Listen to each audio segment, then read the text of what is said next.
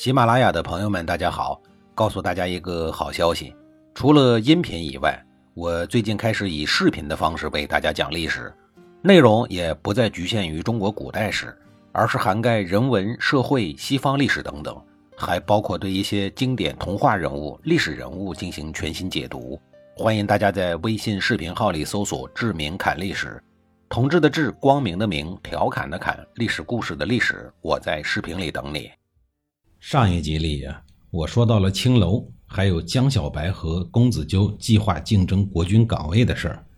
竞争同一岗位，如果俩人的硬条件一样，不分高低，那么剩下的就是拼软实力，也就是所谓的名声、人品、人脉等等。而在软实力这一方面，江小白明显要硬一些，更受臣民的爱戴。不仅如此，还有一个更重要的原因：江小白的外婆家呀，实力很弱。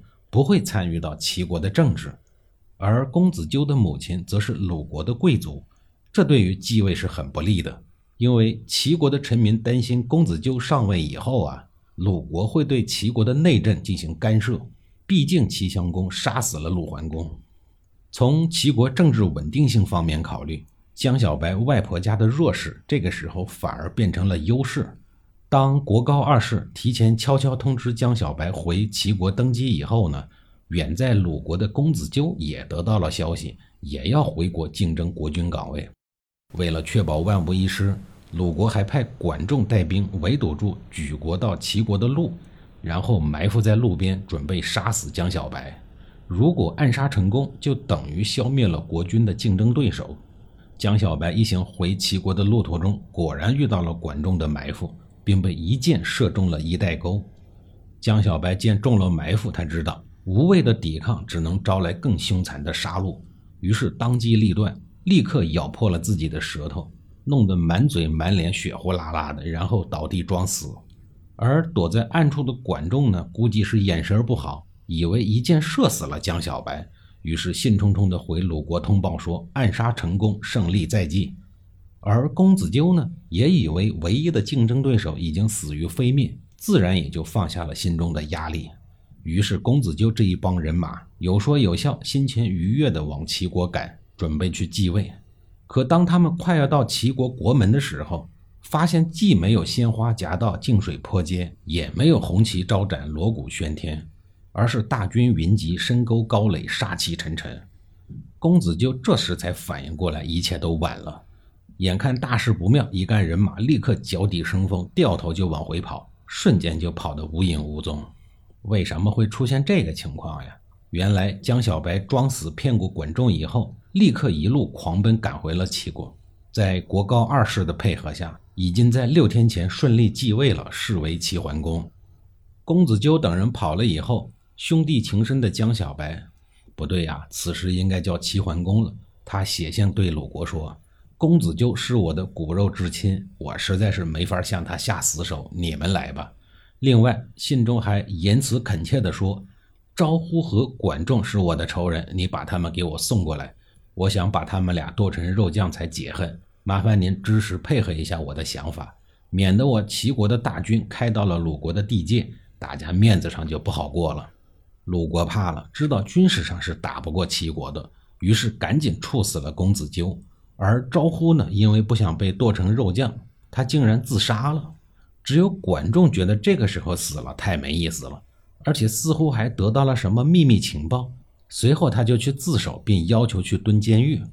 齐桓公对管仲恨的是咬牙切齿啊，坚持要把管仲弄过来剁成肉酱。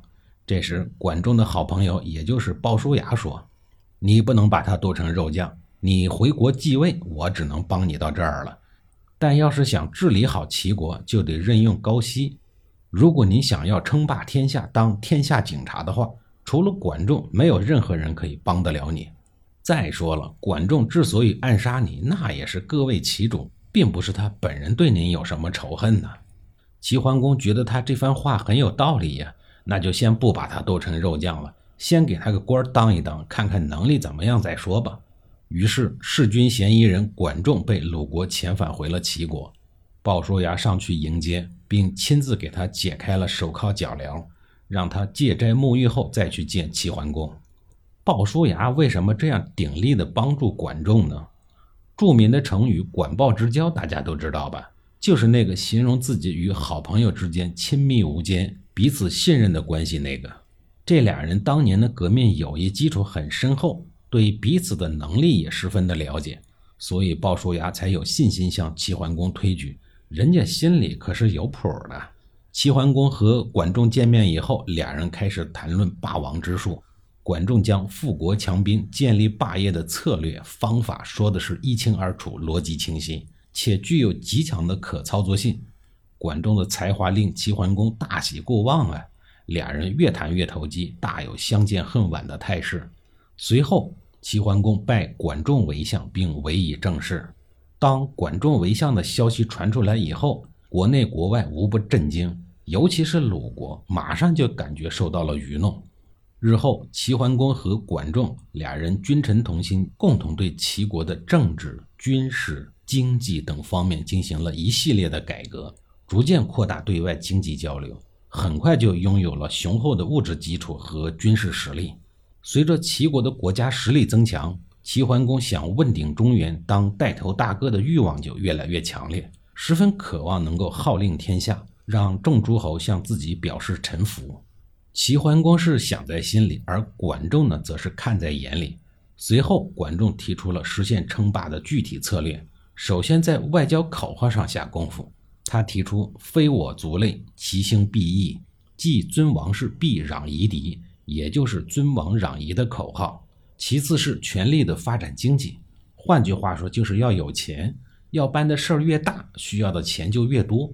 然后是整顿行政管理系统，目的是让国家行政机关高速有效地运转起来，严厉杜绝庸政懒政、尸位素餐。